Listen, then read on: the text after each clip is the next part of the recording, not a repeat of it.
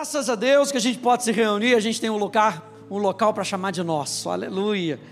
Não é verdade? Abre comigo no Evangelho de Marcos. E a gente está estudando sobre o reino de Deus. Tema da nossa série Assim na terra como no céu. Lá de Mateus, capítulo, capítulo 6. Vai abrindo em Marcos. Não confunde não. onde Jesus ensina os seus discípulos a orar, a ter relacionamento com Deus.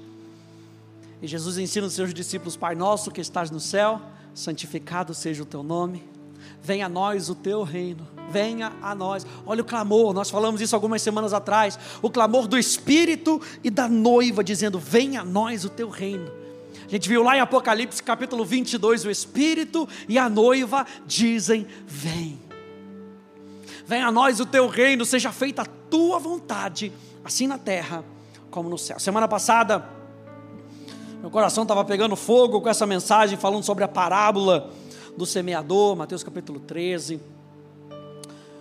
Nos lembrando que a parábola do semeador não é apenas a primeira parábola ou mais uma parábola, ela talvez uma das parábolas mais importantes que Jesus tinha deixado para os seus discípulos, porque Jesus estava ajustando o coração dos discípulos para que eles fossem enviados. Então eu e você precisamos ter um coração próprio no reino de Deus. Eu e você precisamos ter um coração próprio para aquele que é o rei da nossa vida. E Jesus estava falando: cuidem do coração de vocês. Que o coração de vocês não seja um solo duro, que o coração de vocês não seja um, so, um solo com espinhos, que o coração de vocês não seja um solo rochoso, que o coração de vocês seja um solo próprio, para que vocês possam frutificar a 30, 60 e a 100 por um. E assim vocês vão pregar o Evangelho com o coração próprio. Eu pedi para você abrir em Marcos, capítulo 16. Jesus já tinha ressuscitado nós vamos falar hoje sobre o Evangelho do Reino. Se os discípulos estavam sendo preparados no seu coração, era para pregar uma mensagem. E nós falamos do final da mensagem da semana passada, que a nossa vida tem que pregar essa mensagem. O nosso estilo de vida tem que pregar uma mensagem. Mais do que um esboço com três pontos. Mais do que um esboço com grego e hebraico, que eu gosto. Aleluia. Eu e você precisamos ser um esboço para que outras pessoas possam seguir Jesus. E Jesus estava deixando isso bem claro para os discípulos. E aqui ele já tinha ressuscitado. Em Marcos capítulo 16, no verso 15. E depois você pode ler lá em Mateus capítulo 28, verso 18. E disse-lhes: Vão por todo o mundo e preguem o evangelho a toda criatura. Preguem o quê? O evangelho a toda criatura. Quem crer e for batizado será salvo. Porém, se não crer, será condenado. Esses sinais acompanharão aqueles que creem. Em meu nome expulsarão demônios, falarão novas línguas, pegarão em serpentes, e se beberem alguma coisa mortífera, não lhes fará mal. Se impuserem as mãos sobre os enfermos, eles ficarão curados. Olha a ênfase de Jesus. Não é talvez eles fiquem curados, eles ficarão curados. É evidência do reino de Deus. De fato, o Senhor Jesus, depois de lhes ter falado, foi recebido no céu e sentou-se à direita de Deus. E eles foram e pregaram por toda parte, cooperando com eles o Senhor e confirmando a palavra por meio de sinais que se seguiram.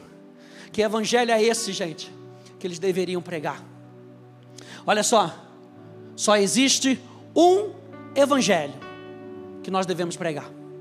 Um evangelho, e este sempre aponta para Jesus como Senhor, para a vontade de Deus sobre as nossas vidas.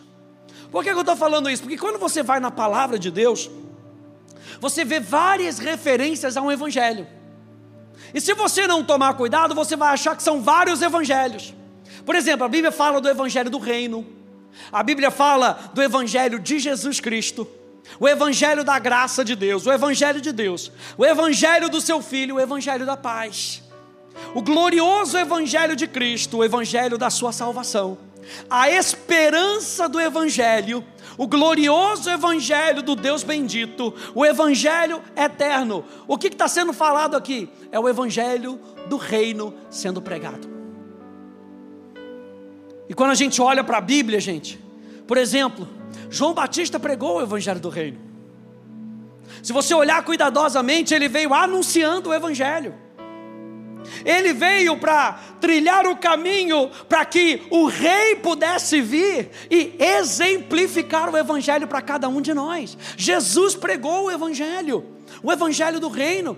Os discípulos, os apóstolos do Cordeiro, pregaram o evangelho.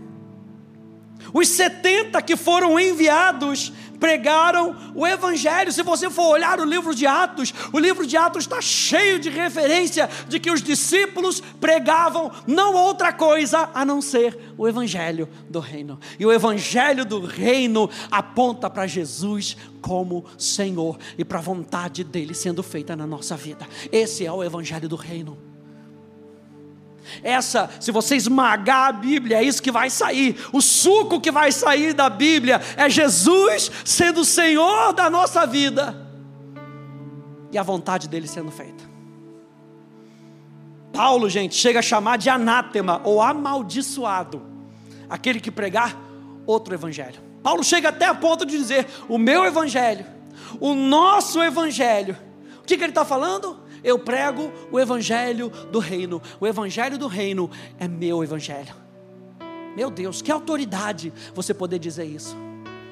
Paulo não se desviava daquilo que Jesus tinha comissionado ele para fazer. Os discípulos não se desviavam daquilo que Jesus tinha comissionado eles para fazer. Eu e você não vamos nos desviar daquilo que Jesus nos comissionou para fazer. Pregar o evangelho do reino, não só com palavras, mas com a nossa vida. Paulo então chega a chamar de anátema aquele que prega outro evangelho. Por quê? Porque o, o objetivo inicial, diga objetivo inicial. O objetivo inicial é persuadir os homens, é convencer os homens acerca de quem é Jesus. Olha só, Atos capítulo 28, no verso 23, diz assim: Tendo eles marcado um dia, foram em grande número ao encontro de Paulo no lugar onde ele residia.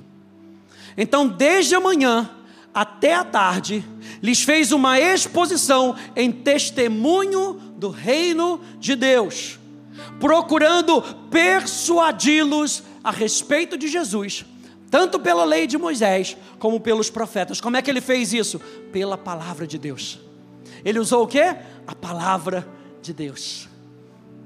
Então a Bíblia, gente, ela é o nosso fundamento. A gente está ensinando isso aqui na Atos e a gente viu essa semana que a gente começou, falando sobre fundamentos da fé, que o Evangelho, a, a verdade, é o fundamento da nossa fé. Sem a verdade, nós não conseguimos caminhar pela fé.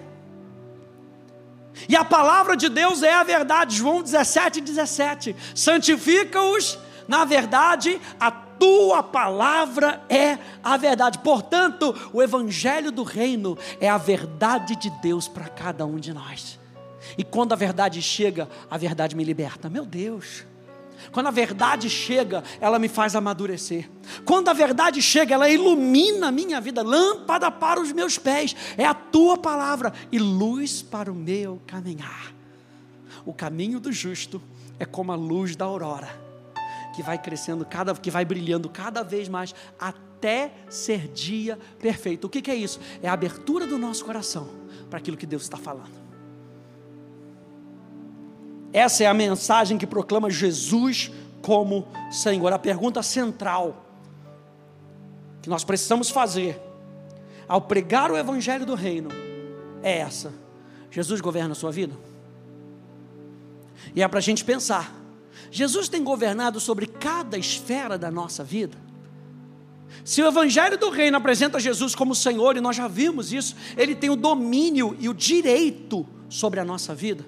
A gente tem entregado todas as partes do nosso coração para Ele. A gente tem entregado as nossas opiniões para Ele. A gente tem entregado os nossos pensamentos para Ele. Meu Deus! O Evangelho do Reino, gente, demanda uma resposta da nossa parte. Vai lá comigo em Marcos capítulo 1. Volta lá um pouquinho. Marcos capítulo 1. Logo no início aí do ministério de Jesus, versículo 14. Aqui no registro do evangelista Marcos, foi logo depois da tentação de Jesus. E Jesus, em Lucas, temos um relato um pouco maior da tentação de Jesus. Em Lucas, ele é guiado pelo Espírito no deserto e ele sai no poder do Espírito do deserto.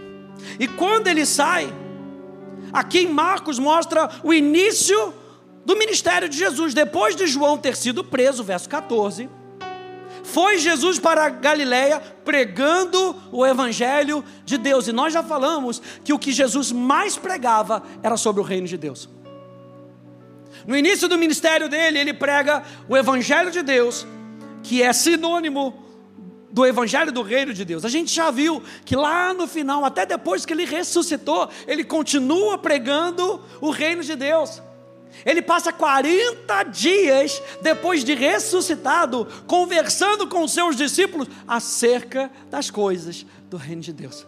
Era um assunto que Jesus veio trazer isso aqui para a terra. Ele veio para implementar o reino de Deus sobre as nossas vidas.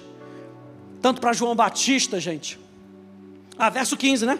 Dizendo: O que, que dizia o evangelho de Deus? O tempo está cumprido o reino de Deus está próximo, arrependei-vos e crede no Evangelho. Tanto para João Batista quanto para Jesus, a vinda do reino de Deus era tão significativo, gente, era tão importante que as pessoas tinham de ser chamadas para mudar o modo que pensavam e o modo como se comportavam. A apresentação do Evangelho não era mais uma pregação. Jesus não deixou o trono do céu para fazer uma pregação expositiva sobre a terra. Jesus veio para transformar a nossa vida. E para que transformação aconteça na nossa vida, eu preciso abrir o meu coração. Eu preciso entregar a minha vida para Ele, para o governo dEle. Nós precisamos ser chamados para mudar o modo como nós pensamos, o modo como nós nos comportamos. Gente, o tempo já chegou. Alguém pode dizer glória a Deus a isso? O tempo já chegou. Jesus veio para declarar isso. O tempo da transformação já chegou. O tempo da mudança chegou. O tempo do governo de Deus sobre a nossa vida já chegou. O tempo do trono da misericórdia sobre a nossa vida já chegou. O Rei do universo vem fazer morada no nosso coração. Aleluia. Você tem noção disso?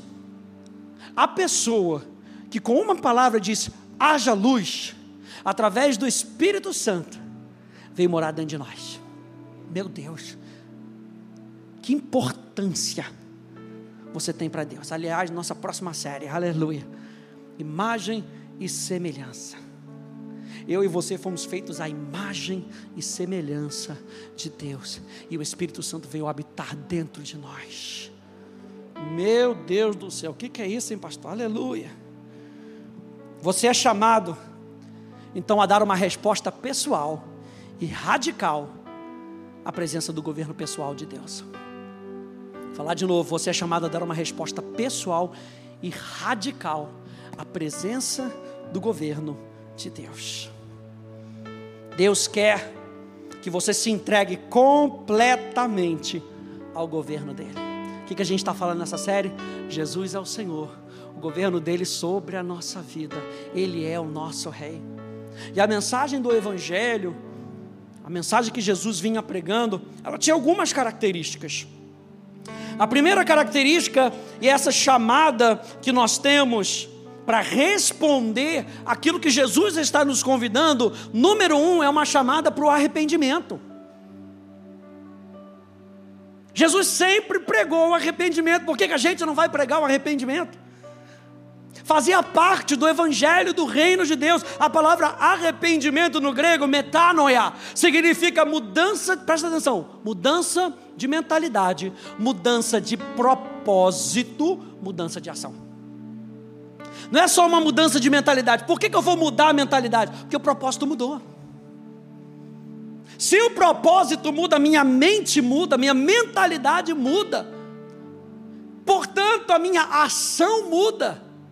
Jesus está querendo transformar a gente de tal maneira, gente, que Ele nos transforma de dentro para fora. E arrependimento era algo tão marcado, tão marcante no ministério de Jesus. Veja só esses pontos rapidinho que Jesus começou o seu ministério com uma chamada ao arrependimento. Jesus terminou seu ministério pela exortação de que o chamado ao arrependimento deveria ser pregado a todas as nações. Jesus ensinou que o arrependimento era necessário para a salvação. Jesus enviou os doze para fazerem um chamado do arrependimento. Tem muitas outras referências. Na vida de Pedro, no ministério de Paulo, a primeira coisa que o Evangelho nos chama é uma chamada para o arrependimento para nós abandonarmos a nossa forma de pensar, a nossa forma de concluir. E é por isso que a gente vê nas bem-aventuranças, nas beatitudes, uma cultura sendo implementada. Jesus diz: Bem-aventurado o pobre de espírito. É algo totalmente diferente. Bem-aventurados os mansos. Meu Deus, você pode ir lá comigo? Mateus capítulo 5. E é isso que ele quer fazer com a gente, no nosso coração. Eu tenho uma série que fala só sobre isso. Mateus capítulo 5. Fala dessa preparação interior para a nossa vida. Diz assim: ao ver as multidões, Jesus subiu ao monte. Ele se assentou e os seus discípulos se aproximaram dele. Então passou a ensiná-los. Bem-aventurados os pobres de espírito, porque deles é o reino dos céus. Bem-aventurados os que choram, porque serão consolados. Bem-aventurados os mansos, porque herdarão a terra. Bem-aventurados os que têm fome e sede de justiça, porque serão saciados. Bem-aventurados os misericordiosos, porque alcançarão misericórdia. Bem-aventurados os limpos de coração, porque verão a Deus. Bem-aventurados os pacificadores, porque serão chamados filhos de Deus. Bem-aventurados os perseguidos por causa da justiça, porque deles é o reino dos céus. Bem-aventurados são vocês, quando por minha causa os insultarem e os perseguirem, e mentindo disserem todo mal contra vocês, alegrem-se e exultem, porque é grande a sua recompensa nos céus, pois assim perseguiram os profetas que viveram antes de vocês. O sistema do reino de Deus é uma contracultura. É algo que é de cabeça para baixo. Jesus veio e transformou o mundo, botou o mundo de cabeça para baixo. E ele nos chama para o arrependimento. O que é o arrependimento? O arrependimento é você virar o seu coração para Deus, tirar o seu coração das coisas do mundo e virar o seu coração para Deus. E quando você vira o seu coração para Deus, você ganha um novo propósito de vida. E se você tem um novo propósito de vida, você não tem medo do amanhã. Você sabe que você vai passar por dificuldades, mas você sabe quem é que está com você. Você sabe o que você tem que fazer.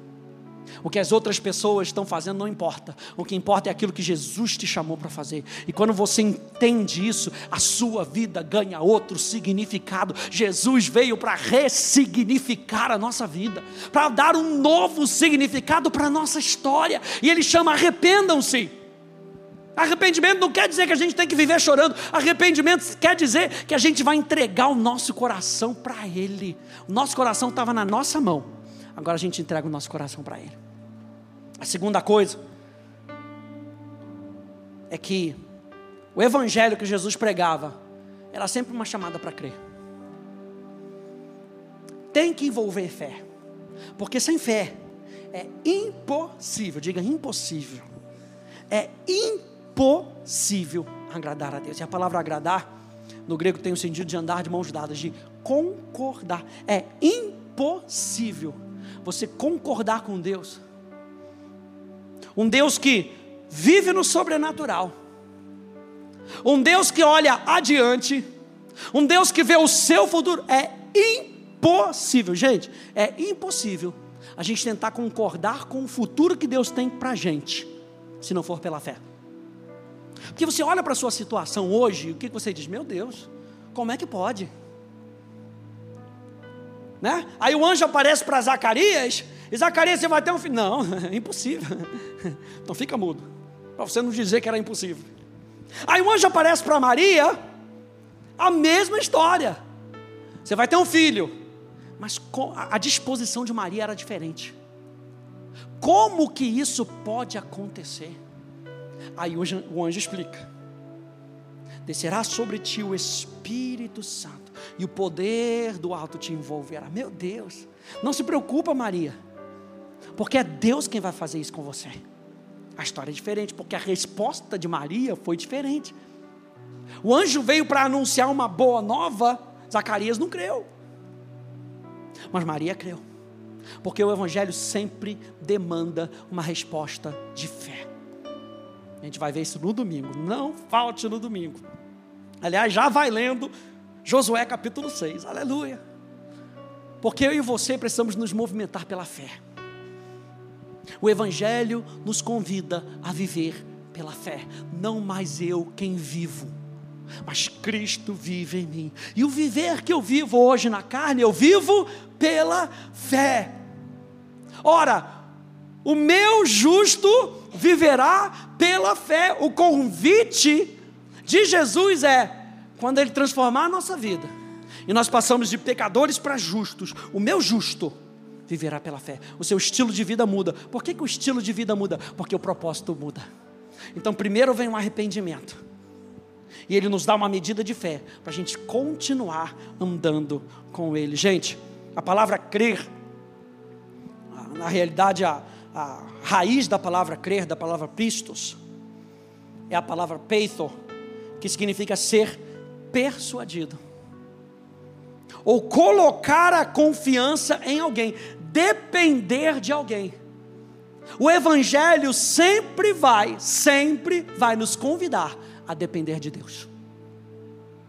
Então, quando você ouvir uma mensagem, pergunta: essa mensagem está me convidando a depender de Deus ou de mim mesmo? A depender da minha própria força ou depender da força de Deus? A depender dos planos de Deus ou depender dos meus planos? E para depender dos planos de Deus, a gente precisa de fé. Porque fé nos ajuda a caminhar no sobrenatural. Fé nos ajuda a ver o impossível como possível. Porque a fé nos eleva na realidade onde nós vivemos. É por isso que o seu corpo pode estar todo dolorido. Mas você pode ainda declarar: Eu sou curado. E nós já explicamos. Não é negar a realidade daqui de baixo, é preferir a realidade de Deus. E quando a gente prefere a realidade de Deus, uau, a nossa mente muda. E se a nossa mente muda, a maneira como nós falamos muda. E se a maneira como eu falo muda, a minha ação muda. Se a minha ação muda, os meus hábitos mudam. O Evangelho é um convite para a gente crer em Deus. E os Evangelhos registram toda uma série de desafios à fé. Veja, muitos dos milagres de cura são resultados direto da fé. Os discípulos são repreendidos devido à sua falta de fé. Jesus promete feitos extraordinários às pessoas de fé. E o último ali, a fé assegura possibilidades em face às impossibilidades. Meu Deus. Imagina você viver na plataforma das possibilidades. Lembra que Jesus disse: tudo é possível ao que crê. O que é possível ao que crê? Tudo. Então a gente não pode mais dizer: isso aqui é impossível. Se eu tenho uma direção de Deus, se a base é a verdade, se a promessa de Deus está guardada no meu coração, tudo e a palavra no grego ali é tudo, engloba tudo. Tudo é possível ao que crê. Lembra que Jesus vira para Mato e fala: Se creres, verás a glória de Deus. O Evangelho é um convite para a gente crer. E crendo, a gente vê resultados. Não ande mais no natural, gente. Preste atenção nisso. Não concorde mais com o natural. Aprenda a discernir o sobrenatural e concordar com aquilo que Deus diz. Meu Deus. E o terceiro ponto é que o Evangelho de Cristo é uma chamada para ser discípulo. Número um é uma chamada para o arrependimento. Número dois é uma chamada para crer. Mas não é só isso. Quantas pessoas, você lembra daqueles, daqueles leprosos que foram curados? Mas só um voltou para agradecer? A, a, a, fé, gente, ela está disponível para aquele que quer se conectar com Deus. Mas nem todos daquelas multidões quiseram se tornar discípulos de Cristo. O Evangelho sempre vai colocar essa carta sobre a mesa: arrependimento, crença, para quê? Para que eu seja curado, só isso? Para que eu tenha uma vida melhor, só isso? Para que eu seja discípulo. E a palavra discípulo é a palavra aprendiz. E para ser aprendiz precisa gastar tempo. Para ser aprendiz, precisa estar aos pés de Jesus. Para ser discípulo, precisa entregar a sua vida. Precisa renunciar aquilo que nós mesmos escolhemos. Lembra de Pedro? Pedro, com o milagre de Jesus, ele experimentou uma pesca maravilhosa. Quando estão lembrados dessa passagem? Aquela pesca maravilhosa. Jesus, a gente foi, não pegou nada, mas segundo a tua palavra, eu vou lançar as redes de novo. E ele joga as redes, e não aconteceu uma vez, não, foram duas vezes. Duas pescas maravilhosas sendo registradas. E Pedro vai, pesca aquilo, abençoa outras pessoas. Jesus fala: Gostou? Ah, agora o meu negócio está tá de boa. Agora o meu negócio vai prosperar. Agora eu vou me tornar o maior pescador que está aqui na Galileia. Jesus fala: larga tudo e me segue. Deixa o teu conforto. Eu só quis te mostrar que aquilo que você vai fazer comigo é muito maior do que aquilo que você vai fazer com você mesmo. O convite de Jesus é sempre o seguinte: vem ser meu discípulo, porque eu vou fazer você crescer. E aquilo que você vai se tornar vai ser maior do que o que você estava tentando fazer até agora. Meu Deus. É um convite para a gente ser discípulo. Discípulo aprende. O discípulo não pode ser maior do que seu mestre, porque o nosso mestre é o nosso exemplo. Quando nós começamos a crer em Jesus, descobrimos que Ele nos chama a demonstrar a nossa crença ao segui-lo, tornando-nos os seus discípulos. Então, gente, o chamado para ser discípulo é um chamado pessoal. Ou seja, não dá para ser, ah, eu vou aceitar Jesus, eu tenho Jesus porque a minha tia é crente. É um chamado que eu preciso fazer no meu coração. Você vê Pedro seguindo a Jesus, mas a esposa de Pedro fica em casa. Isso não quer dizer que ela não era uma discípula. Mas isso quer dizer que para aquilo que precisava ser feito, Pedro atendeu um chamado porque é pessoal, diga, é pessoal. É para nossa vida, é para minha vida. Então não importa se o meu pai era pastor, se minha mãe cuida do espaço gourmet, da igreja, não importa. O que importa é que eu preciso entregar o meu coração para Jesus. Número um, é um chamado pessoal. Número dois, então, tem um tom urgente. É para hoje. Jesus, deixa eu ali sepultar. Não, deixa que os mortos sepultem seus mortos. Vem e me segue. Jesus, não, mas deixa, deixa eu só terminar essa tarefa. Não, deixa a tarefa para trás. Vem e me segue. O chamado para o arrependimento, para a crença e para o discipulado é um chamado urgente. Porque Jesus tem urgência. Presta atenção naquilo que ele vai fazer em você e através de você.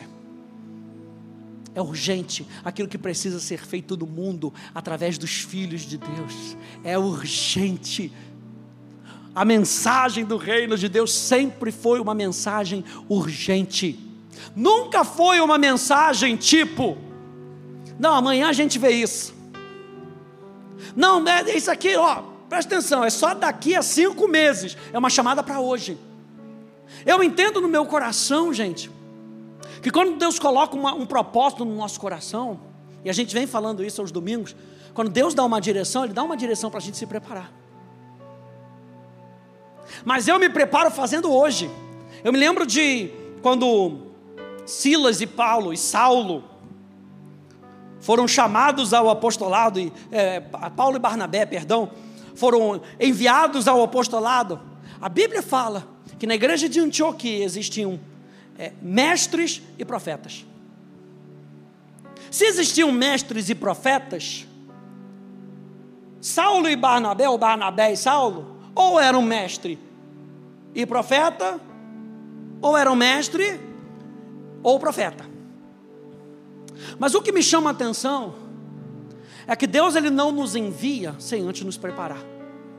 Então o apóstolo Paulo e Barnabé já faziam um trabalho apostólico. Não é assim, Paulo, tô te, eu estou enchendo você do meu espírito, agora você vai, agora você vai fazer. Não, eles já tinham algo no coração, e eles foram fazendo aquilo que eles já estavam fazendo. É por isso que a chamada para o ministério não é assim, ah, daqui quando eu, quando eu for ordenado ao pastorado, eu vou começar a fazer. Não, se a gente não começar a fazer agora, a gente não está entregando o propósito para ele. Porque é urgente, gente. É urgente. Número 3. Tem um caráter definitivo sobre as nossas vidas. Nós estamos falando ainda sobre o discipulado. Tem um caráter definitivo, ou seja, é para abandonar o nosso passado e seguir com Cristo para não mais voltar atrás. Eu sou filho de Deus, não quero mais voltar atrás. Aquele que coloca a mão no arado não pode mais olhar para trás. A velha vida ficou, 2 Coríntios capítulo 5, 17. Sua velha vida ficou para trás. Pedro, não olha mais para o barco. Pensa agora na pesca de homens e mulheres que vão se converter, que vão se arrepender, que vão crer em Jesus e vão se tornar discípulos de você. Não olha mais para trás. Aquela sua velha vida não tem mais valor, não tem mais impacto para aquilo que você precisa fazer hoje. E número quatro, é um preço alto. Não deixe ninguém te enganar, dizendo que vai ser fácil. É um preço altíssimo. Primeiro, porque Jesus conquistou a nossa liberdade com o maior preço que podia ser pago, a vida dele. Mas mais do que isso, é um preço alto, porque requer a morte do eu. Por isso é que a passagem diz para a gente carregar a nossa cruz, porque cruz é símbolo de morte, e eu constantemente preciso me lembrar. E como eu me lembro disso? Através do batismo.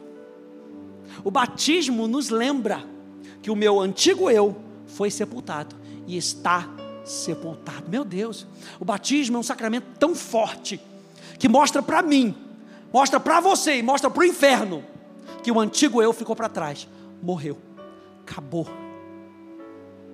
É um chamado para o discipulado. O objetivo final da mensagem do reino, diga objetivo final. Isso, objetivo final da mensagem do reino é produzir um povo na terra que seja celestial. Venha o teu reino, seja feita a tua vontade assim na terra como no céu. O objetivo da mensagem do reino, com o arrependimento, com a crença, com o discipulado, é produzir um povo na terra que seja celestial. Celestial como? Na nossa cultura. E a cultura, gente, é o estilo de vida do rei cultivado na vida dos seus súditos. A palavra cultura significa cultivar. Então, o Ministério da Cultura adverte: o que, a cultura está tentando fazer? Cultivar algo em nós, algo belo, algo atraente. E a cultura do reino dos céus está querendo cultivar algo dentro de nós. Olha só o que diz Efésios. Diz, pois a nossa pátria, e a Bíblia amplificada em inglês diz a nossa cidadania está nos céus, de onde também aguardamos o Salvador, o Senhor Jesus Cristo. O que é a cultura? É o estilo de vida do rei cultivado na vida dos seus súditos cultivados na nossa cidadania. De onde é que eu venho? Eu venho do céu. O meu espírito veio do céu. Então eu pertenço ao céu. É por isso que Jesus fala em João capítulo 1. Meu Deus, eles, eles que nasceram não na carne, nem do sangue, mas nasceram de Deus, aleluia. Eu e você nascemos de Deus, essa é a nossa consciência. Quando a gente for pregando a mensagem do reino, a minha consciência é que a minha cultura não é a cultura do mundo, não é aquilo que o mundo quer cultivar na minha vida, é a cultura do céu. Segunda coisa, o objetivo final da mensagem do reino é produzir um povo na terra que seja celestial na sua linguagem, na maneira como fala. Olha só Efésios capítulo 4, verso 22. Depois você lê todo ele até o 31. Eu vou pulando algumas coisas, mas quanto à maneira antiga de viver, vocês foram instruídos. Olha o discípulo, vocês foram instruídos a deixar de lado a velha natureza que se corrompe segundo desejos enganosos, a se deixar renovar no espírito do entendimento de vocês e se revestir da nova natureza, criada segundo Deus. Eu vim de Deus. Alguém pode dizer isso? Eu vim de Deus, criado segundo Deus. Aqui está falando da nova criatura, está falando para quem entregou seu coração para Jesus criado segundo Deus como? Em justiça e retidão procedentes da verdade. Por isso, deixando a mentira, que cada um fale a verdade. Por quê? Porque a minha justiça, a justiça pela qual eu vivo, vem da verdade. Então eu não posso mais falar mentira. Eu tenho que falar a verdade, porque a verdade é, o meu, é a minha plataforma, a verdade é a minha vida. Que cada um fale a verdade com o seu próximo porque somos membros do mesmo corpo. Não saia da boca de vocês nenhuma palavra suja, mas unicamente a que for boa para edificação, conforme a necessidade. E assim transmita graça aos que ouvem. Que não haja no meio de vocês qualquer amargura, indignação, ira, gritaria e blasfêmia, bem como qualquer maldade o que o Evangelho do Reino quer formar em nós. É um povo na terra que é celestial na sua cultura, na sua linguagem e, é claro, no seu caráter. 1 Coríntios capítulo 15 diz: Pois assim está escrito: o primeiro homem, Adão, se tornou um ser vivente, mas o último Adão é espírito vivificante, e nós fomos recriados em Cristo Jesus e é dele que nós extraímos a nossa vida. O último Adão é espírito vivificante. O que vem primeiro não é espiritual, e sim o natural. Depois vem o espiritual. O primeiro homem, formado do pó da terra, é terreno. O segundo homem é do céu. Como foi o homem terreno, assim também são os demais que são feitos do pó da terra. E como é o homem celestial, assim também são os celestiais. E assim como trouxemos a imagem do homem terreno, traremos também a imagem. E a palavra imagem ali é icon no grego, que significa a imagem moral do homem celestial, ou seja, o caráter do homem celestial, ou seja, o caráter do céu o que, que a mensagem do Evangelho está produzindo em nós. Está produzindo um povo na terra que seja celestial na sua cultura, nos seus hábitos, na sua linguagem e no seu caráter. Que a gente possa, ao ouvir a mensagem do reino de Deus, dizer em resposta para Ele: seja feita a tua vontade na nossa vida, na nossa casa, assim na terra, como ela já está sendo estabelecida no céu que a cultura da minha vida, os hábitos da minha vida, aquilo que eu tenho declarado e o caráter que está sendo formado em mim, seja para a tua honra, seja para a tua glória, represente o céu e não mais a terra. Represente a vontade de Deus e não mais a minha vontade. Represente o padrão do céu e não mais o meu padrão. O evangelho do reino nos desafia a sermos pessoas do céu. Quem pegou isso nessa noite? O evangelho, o evangelho do reino sempre vai puxar a gente para cima. Sempre vai desafiar a gente. Sempre vai demandar uma resposta para que a gente possa se parecer cada vez mais com Jesus. Quantos aprenderam isso aí nessa noite? Então é assim que a gente vai, gente. Olhando para Jesus, o autor e consumador da nossa fé. Amém? Fique de pé, por favor.